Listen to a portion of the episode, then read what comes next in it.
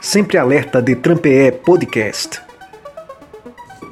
A Prefeitura de Recife estima um aumento médio de 20 a 25% no número de veículos nas ruas causado pela volta às aulas.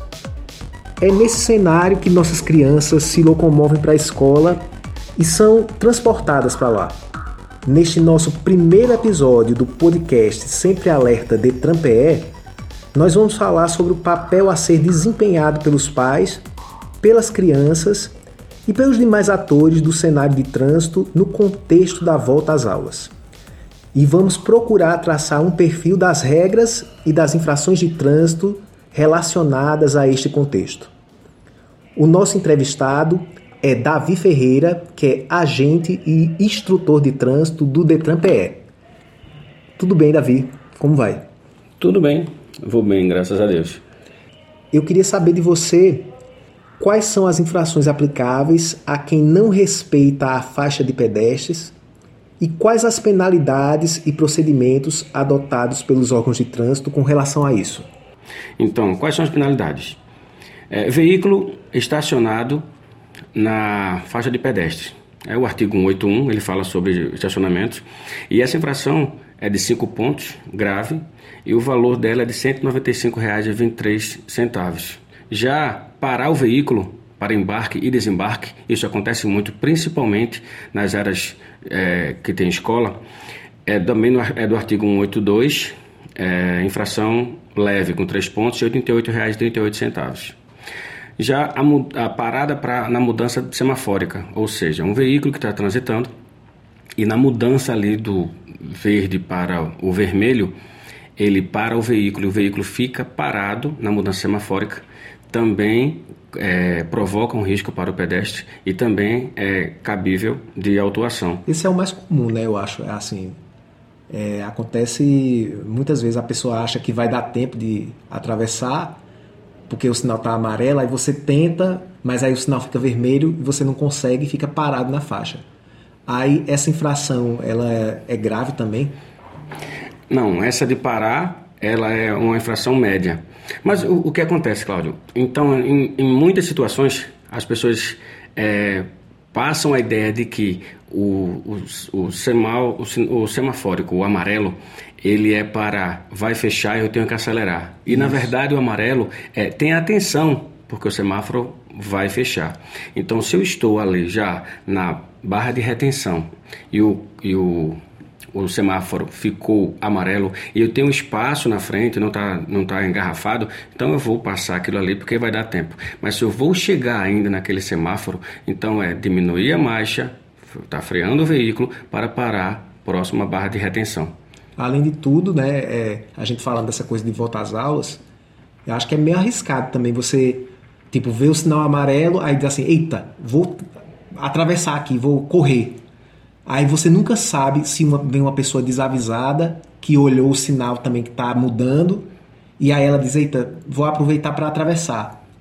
Aí é um perigo, né? Porque pode atropelar, causar um atropelamento, né? Sim. Se vai passar por um cruzamento, se vai passar por por ruas que tem escola, se vai passar por uma faixa de pedestre, a atenção do condutor tem que ser redobrada. Por quê? O que acontece em algumas situações? Eu já presenciei isso. É, o semáforo ficou amarelo. E vamos supor que essa, essa, essa via ela tem duas faixas no mesmo sentido. Então o semáforo ficou amarelo. Então o primeiro veículo viu que estava amarelo, diminuiu a marcha e freou. O pedestre viu que o veículo freou e começa a travessia, mesmo com ele amarelo. Na outra faixa, o veículo viu amarelo e pensou em acelerar para passar. Vixe. Então, quando ele vai acelerar, o pedestre está passando e aí põe em risco quando não chega a ter um acidente de, de atropelamento.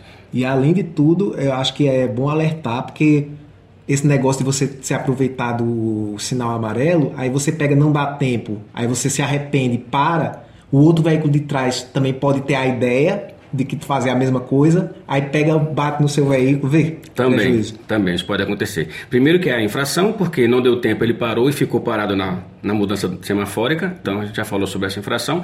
E o veículo que vem atrás pode também estar com a mesma ideia de dar tempo, e aí quando ele frear o veículo, não dá tempo do outro fazer a frenagem, a reação para que o veículo pare e termine tendo uma colisão. Pois é isso aí, minha gente. É, escutem bem o alerta aí de Davi Ferreira e não inventem esse negócio. Tipo, sinal amarelo não é tipo salve-se quem puder, corra, é, é sinal amarelo para você ter atenção e se resguardar. Não é um indicativo para você, tipo, vou, fazer, vou com tudo. Não tem nada a ver, não é isso? E tem outra situação, é que a atenção é do condutor do automóvel é, ou de motocicletas, mas o pedestre também tem seu dever. Então, se ele vai atravessar uma via onde ele tem uma, uma faixa de pedestre, a 50 metros dessa faixa, ele é obrigado a seguir até a faixa e atravessar. Então, pedestre atravessar na faixa. Certo. O único momento que o Código de Trânsito Brasileiro ele diz que o pedestre perde esse direito na faixa é quando, mesmo que o, o, o, sinal de pedestre esteja verde para o pedestre, ou seja, vermelho para os automóveis, e ele vai começar a atravessar e vier um veículo de socorro, um veículo com intermitente, então o pedestre tem que deixar de atravessar, evitar para dar preferência ao veículo de emergência. É o único momento. Fora isso, o pedestre na faixa sempre, sempre vai ter prioridade. Tá ótimo. Bem, deixa eu. Já que a gente começou a falar sobre esse negócio de, de do sinal, do semáforo, eu fiquei pensando em outra questão que tá para mim na, na, minha cabeça vem logo quando a gente fala de volta às aulas, que é a fila dupla. Muitas vezes a, a gente vê assim, claro que é, é, existe o aumento do número de veículos nas ruas por conta da volta às aulas. E é aquele monte de gente, um monte de pais que vão naquele mesmo horário pegar ou deixar os filhos na escola. Mas eu queria saber de você sobre essa questão da fila dupla, que é, muita gente acha que é como se fosse uma regra de trânsito. Tipo, eu posso falar em, é, parar em fila dupla, basta eu colocar o pisca-alerta, que aí eu estou resguardado, eu posso parar em fila dupla. Como é que funciona isso? É permitido? Existe alguma situação em que é permitido parar em fila dupla? Estacionar em fila dupla traz uma insegurança imensa para todos que estão envolvidos no trânsito. Traz insegurança para o veículo que está estacionado em fila dupla, porque se ele está estacionado em fila dupla, provavelmente ele está esperando o embarque ou desembarque de um passageiro, e aí o passageiro vai ter que ir para o centro da, da via, é. da faixa, para poder Perigo, embarcar, né? ou se estiver desembarcando, então é um perigo para ele. É um perigo para quem estiver é, na travessia, estiver atravessando, mesmo na faixa, mas estiver em fila dupla, pode é, diminuir o campo de visão de outros condutores que estejam é, transitando pela via. Então a insegurança é pra, para todos, até para outros veículos. Então, é, muitos engarrafamentos, principalmente nesse período de volta às aulas, principalmente nas áreas é, que tem escola. É, os veículos tendem a é, estacionar em fila dupla, porque ah, é só um momentinho, é só o tempo para embarque e desembarque, e é proibido. Estacionar em fila dupla é proibido.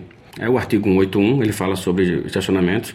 E essa infração é de 5 pontos, grave, e o valor dela é de R$ 195,23. É, qual a diferença de estacionar e parar? Então, rapidinho. Certo. Estacionar. Você parou o veículo, imobilizou o veículo, o veículo ficou ali parado, sem embarque ou desembarque. É, parar o veículo. O tempo, o tempo destinado a embarque ou desembarque de passageiros. Não existe um tempo, o Código de Trânsito ele não fala sobre, ah, são 20 segundos, 1 minuto, 2 minutos. Ele diz que o tempo necessário para embarque e desembarque não é esperar para embarcar. Ah, é o tempo para embarque e desembarque. Imediato. Imediato. Então, por que não tem tempo? Porque se for uma pessoa com alguma comorbidade, uma pessoa que tem alguma necessidade, um cadeirante ou coisa do tipo, é, ele vai necessitar de um tempo maior para embarque ou desembarque daquele veículo. Então, não tem um tempo estipulado. Mas, ah, parei o veículo em fila dupla só para o embarque. Mesmo que a criança tenha saído é, entre os veículos ali, colocando em risco o seu filho ou até filhos da pessoa que você trabalha, às vezes são motoristas particulares ou até é, os escolares mesmo. Param em fila dupla porque é um tempinho só para ele sair. Isso aí causa é, é infração de trânsito, além de trazer um transtorno imenso para o trânsito naquela região. Você falou da, do transporte escolar e eu tenho uma pergunta nesse sentido. É, como é que a gente faz, Davi, nessa época que a gente está, para ter a, a, noção de que aquele transporte escolar que a gente contrata para transportar os nossos filhos é um transporte regularizado, de confiança. É, como é que eu sei? Vamos, vamos conversar, começar assim, vamos dividir em duas partes. Primeiro, como é que a gente sabe que aquele transporte está regularizado? Aí depois eu vou perguntar a você é, sobre o, o motorista do transporte escolar. Como é que a gente sabe que ele é uma pessoa capacitada? Sobre o veículo, o Detran Pernambuco hoje ele tem uma ferramenta no seu site onde quando você insere a placa do veículo, ele diz se aquele veículo está regularizado ou não. E a questão não é só regularizado é, porque está com a pintura adequada, porque está com o, o equipamento obrigatório é, é, pertinente à que a legislação obriga mas se ele está realmente é, ligado ao município, se aquele município tem uma regularização para isso. Então, o Detran Pernambuco tem essa ferramenta. Então, isso é muito importante. Foi o que você falou. É, eu, pai, tenho duas crianças que também é, fazem uso de, do transporte escolar. Então, antes de contratar, eu, eu, não posso, eu não posso priorizar custo. Eu não posso priorizar a minha necessidade. O que eu devo priorizar é a segurança dos meus filhos. Então, se eu vou contratar e se eu identifico que aquele condutor, imagina, eu vou contratar aquele condutor especializado, cadastrado, regulamentado em escolar para transitar, para levar o meu veículo, levar e trazer o meu, a meu, minha criança, meu, filho. E vejo que quando ele está deixando a, os alunos próximo à escola, ele está fazendo uso de telefone celular, ele está sem o cinto de segurança então, para mim, ele já mostra o perfil do condutor que ele é.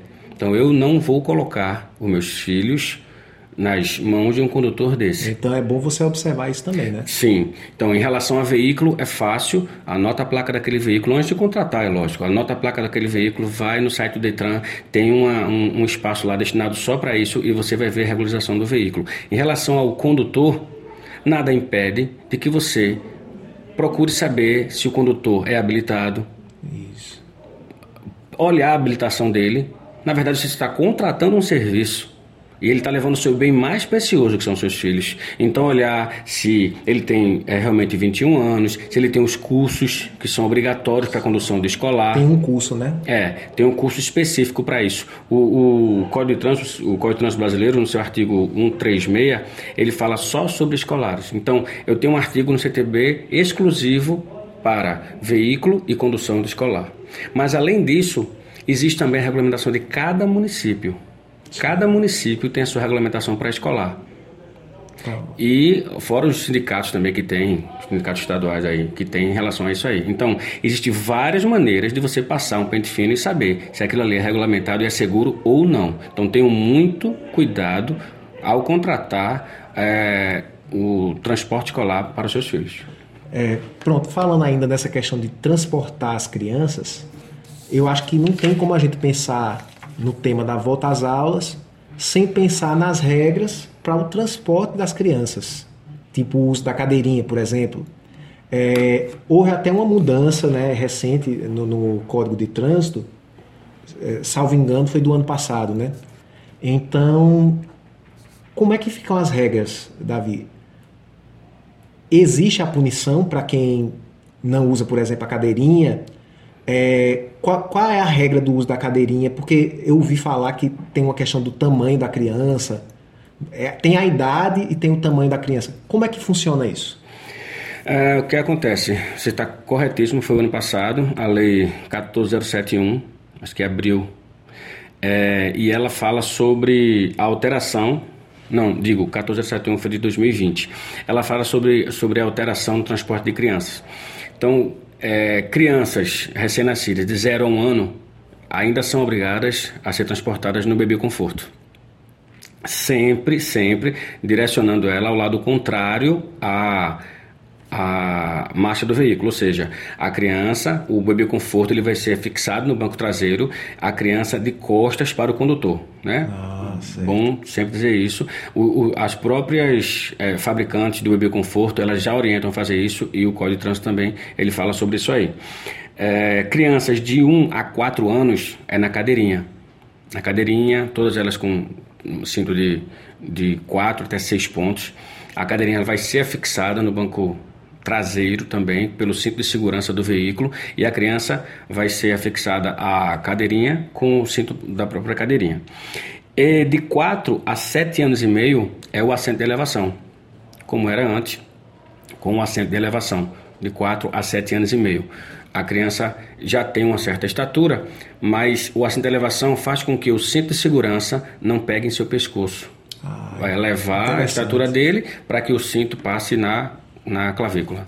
É, a mudança que trouxe foi que hoje uma criança que tenha 1,45m, criança com 1,45m, ela pode andar no banco traseiro ou no banco dianteiro só com o cinto de segurança. Então, independente da sua idade, 1,45m é, já, já é autorizado para a criança é, andar sem o dispositivo de segurança. Massa. Eu, eu queria saber com relação à moto. Aliás, eu não vou nem falar da bicicleta, porque eu vejo muito pai que transporta as crianças na bicicleta. Mas vamos pensar na moto. Como é que funciona essa regra do transporte para a moto? Houve uma, uma, alteração muito substancial e que é, não sei se é sabido por todos, mas já está bem vinculada essa informação. Antes dessa lei, a criança poderia ser transportada em moto com 7 anos. Hoje, essa idade subiu para 10 anos. Então, uma criança, ela só pode ser transportada em motocicleta se ela estiver com 10 anos. Claro, com seu capacete de segurança e com 10 anos ela vai ter condições de cuidar da sua própria segurança. Sabendo que não só criança, mas qualquer, em relação à moto, qualquer outro passageiro que não tenha condições de cuidar da sua própria segurança. Por exemplo, é, um, um passageiro com, com é, gesso certo. no braço, braço quebrado com gesso, com a perna com gesso. É, isso impede também o transporte daquele, daquele passageiro em moto. Interessante. Quer dizer, então, que uma criança, vamos dizer, que ela tem 10 anos ou mais, mas ela está com o braço engessado. Aí ela não vai poder ela ser transportada numa moto, né? Não pode Porque ela não vai poder cuidar dela mesma. Né? Perfeito. E é, a autuação para isso é o artigo 168, ela é gravíssima, R$ 293,47. É, se alguém, assim, se você quiser é, uma informação mais detalhada sobre isso, a resolução 819 de 2021, ela vem, ela, ela traz tudo isso. Porque a resolução, além das idades, ela fala também do peso. Ah, que claro que para fiscalização a gente não tem como ver a questão de peso, mas para o pai que realmente quer fazer a coisa certa é, dentro da legalidade, você além da estatura tem o peso. Às vezes uma criança ela tem uma idade é, suficiente para sair da cadeirinha para o centro de elevação, mas não tem o peso. Entendo. E o, o, o inverso também. Às vezes a criança ela não tem idade é, para ir para o assento de elevação. Ela não tem ainda os quatro anos, mas o peso dela, ela já não, não cabe naquele cockpit ali, naquela, na cadeirinha. Então seria interessante o, o peso, a altura dela, ela já não tem elevação. Então tem que fazer essa, essa relação entre idade e peso. Não é só uma regra automática, né? É uma regra que é pensada a partir do perfil do corpo da criança também, né? Perfeito. A alteração dessa resolução de 2021, é, resolução 819, ela veio justamente é, trabalhar em cima dessa brecha que nós que são você também, a gente já falou muito sobre isso, a questão da segurança da criança no, no trânsito, é, onde falava só de idades. E você às vezes via crianças e pais que colocavam a idade que estava falando lá no, no, código de 1 a 4 anos na cadeirinha, mas era uma criança já com uma estatura maior, mesmo 4 anos, com uma estatura maior, com um peso maior, e não comportava ali. Mas para legalidade, o pai transportava na cadeirinha. Agora não. Agora, mesmo com aquela que não tem a idade para ir para uma de elevação, se ela tiver o peso suficiente que essa que a resolução traz, ela pode ser transportada na elevação. É, a gente está conversando com Davi Ferreira, que é agente e instrutor de trânsito do DETRAN-PE. O nosso tema é volta às aulas. Vê, Davi, eu queria saber uma, uma questão. É, muitos jovens começam a ir para a escola por conta própria, né? quando estão na adolescência. É, a gente vê muito isso. E a gente está vendo um, um fenômeno aí que é do uso do patinete motorizado, é, aquela bicicleta elétrica. E aí fica aquela. Sempre gera aquela dúvida assim: tipo, pode? O que é que pode. A pessoa pode dirigir? O veículo elétrico de duas rodas, ou então o patinete. A pessoa pode dirigir livremente, tem que ter autorização do Detran. Como é que é a regra disso aí? Isso é um tema muito, muito interessante polêmico, mas é muito interessante. E vou tentar resumir de uma forma bem simples a questão de o que é uma bicicleta elétrica, é, o que é um ciclomotor. Porque é, algumas lojas, alguns fabricantes estão vendendo veículos que eles, na sua característica base, são ciclomotores, mas estão vendendo como patinete com patinete elétrico e é, trazendo um transtorno imenso para o seu proprietário, porque na fiscalização, aquele veículo que for comparado, que ele é, entrar nas características de um ciclomotor, ele vai ser autuado e o veículo vai ser removido para o depósito. Certo. Então. E é até perigoso, vamos dizer, o, se o pai entrega um veículo desse para uma criança, ele pode responder até criminalmente por isso aí. Então é Ele interessante. Então, como é que a gente faz para não confundir? É uma, uma forma bem, bem simples. vou dar referência da própria é, resolução, uma resolução, uma resolução de 2020, a resolução 789. Então, ela vem falar o que é bicicleta e o que é ciclomotor. Então, o que é bicicleta? Um veículo de duas rodas, ela não tem combustão, não tem motor a combustão, não bota gasolina, por exemplo? Não, né? não tem motor a combustão. Ela pode ser elétrica, mas é, ela só pode ter até 350 watts. A velocidade máxima dessa bicicleta elétrica é de 25 km por hora. Ah, e ela não tem acelerador. A bicicleta ela não tem acelerador. Interessante. Então, para, para essa bicicleta funcionar, ela tem que ser acionada pelos pedais. Você aciona os pedais, então o motor ele vai funcionar e você vai transitar com essa, com essa bicicleta elétrica sem aceleração. A partir do momento que é, o, o motor elétrico excede essa, esse, esses 350 watts, é, a velocidade máxima também aumenta e que ele tem acelerador, então é um ciclomotor. É muito simples de identificar. Independente da característica. Independente, independente. Quer Porque... dizer que se fosse, se fosse um patinete que tivesse ultrapassasse essas medidas aí, já seria ciclomotor. Positivo. O que acontece? Patinete é, é, parou na fiscalização. Aí tá lá o condutor sentado, é, segurando o guidão, sem capacete, sem retrovisores, sem equipamento obrigatório, os equipamentos obrigatórios, sinalização e tal. É, sem em algumas carteira, né? situações, né? sem a, a, a, ACC, né, que é a autorização para conduzir ciclomotor, ou sem habilitação, é, o veículo não está registrado. Entendeu? Então, essas são as autuações que cabem para esse veículo. Ixi. Mas aí o, o, condutor e proprietário vem e mostra a nota fiscal que eu comprei com um patinete. Tá? Você pode ter comprado como patinete, ele venderam como patinete, mas as características desse veículo é de um ciclomotor. Ele tem aceleração. A velocidade dele excede ao de uma bicicleta. Sim. Então, quando ele atinge uma dessas situações aqui, ele é comparado ao ciclomotor. Se ele é comparado a um ciclomotor, ele é cobrado como tal, a um ciclomotor. É importante né, a gente lembrar que ninguém pode alegar o desconhecimento da lei. Então eu vou pedir até, Davi, para você repetir a resolução que você mencionou, porque se a pessoa tiver alguma dúvida, ela vai lá na resolução, dá uma checada aí nessas características, embora que já ficou super claro. Ou então você re, rever o nosso podcast e aí você mesmo vai ver essa informação. Mas de todo jeito, repete aí, por favor, a resolução. É uma resolução de 2020, resolução 789, 18 de junho de 2020.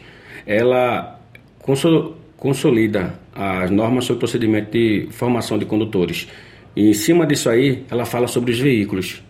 Então, quando ela vem trazendo as características do veículo, se um veículo que seria bicicleta, é, você coloca o motor, você coloca a aceleração, ela deixou de ser bicicleta para ser um ciclomotor e vai ser cobrado como tal.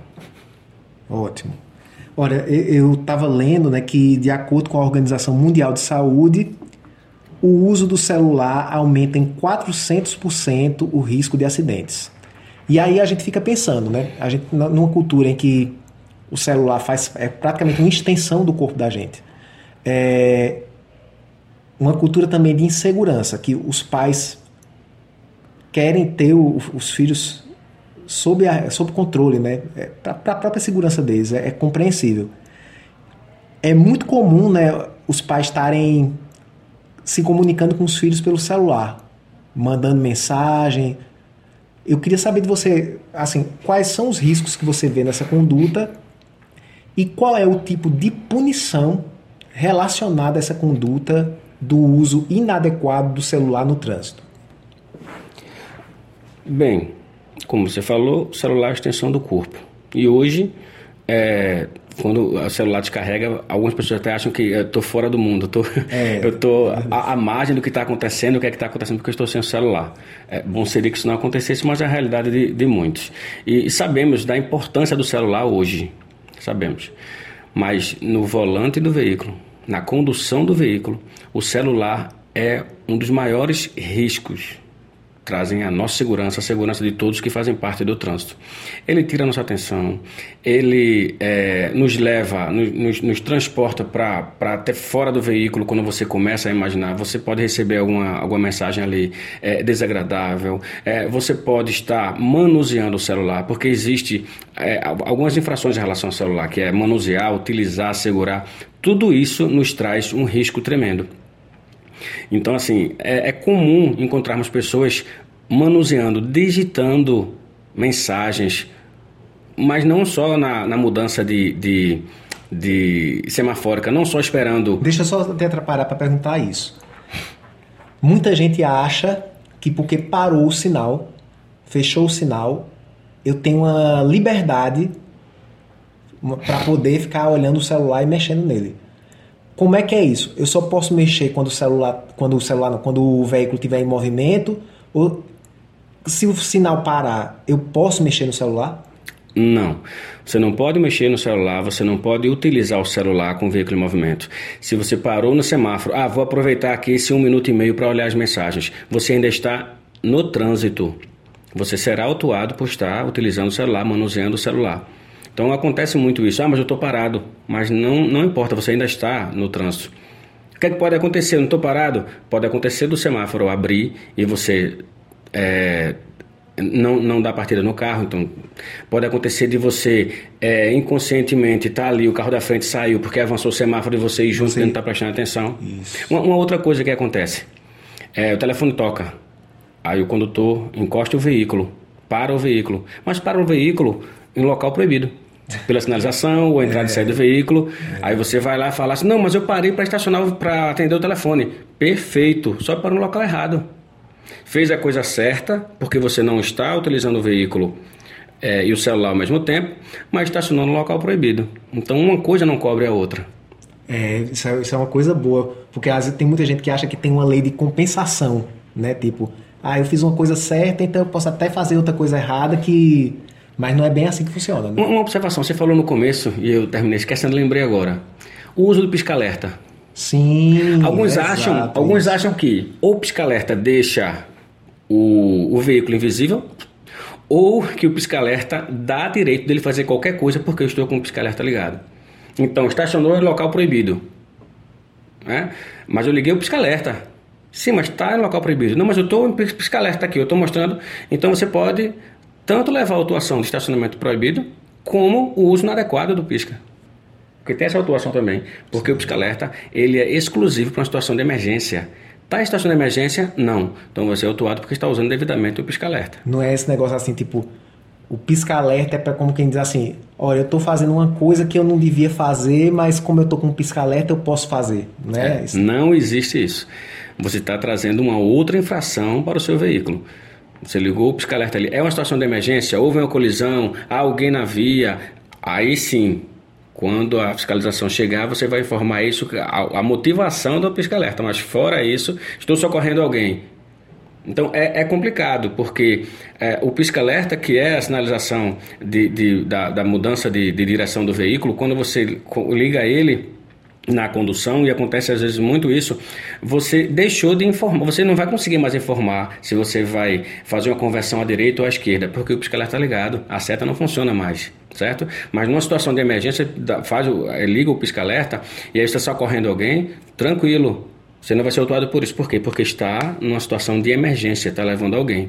Então, uma, uma, uma situação, um exemplo, é, há, há dois anos mais ou menos, o meu, meu filho é, andando lá no condomínio e houve uma, uma picadinha de escorpião. Então a gente foi, pegou tal, levando para o hospital. Pisca-alerta ligado, os vidros baixos para que as pessoas pudessem me ver. Isso era às 21 horas mais ou menos. E vez que eu passar em cruzamento, estava buzinando tal, porque eu estava socorrendo. Eu estava socorrendo e ele gritando, porque dói muito. É, mas eu não posso deixar de priorizar a nossa segurança na, na, na condução do veículo quando eu vou fazer o socorro daquela criança. Eu não posso, porque eu estou socorrendo, avançar todos os sinais vermelhos, passar todos os cruzamentos. Sim, sim, porque termina, ao invés de uma vítima, estava eu, minha esposa e ele, ser três vítimas. Então, até para fazer isso, no momento de, de emergência, você tem que ser muito racional e seguir realmente a questão da segurança no trânsito.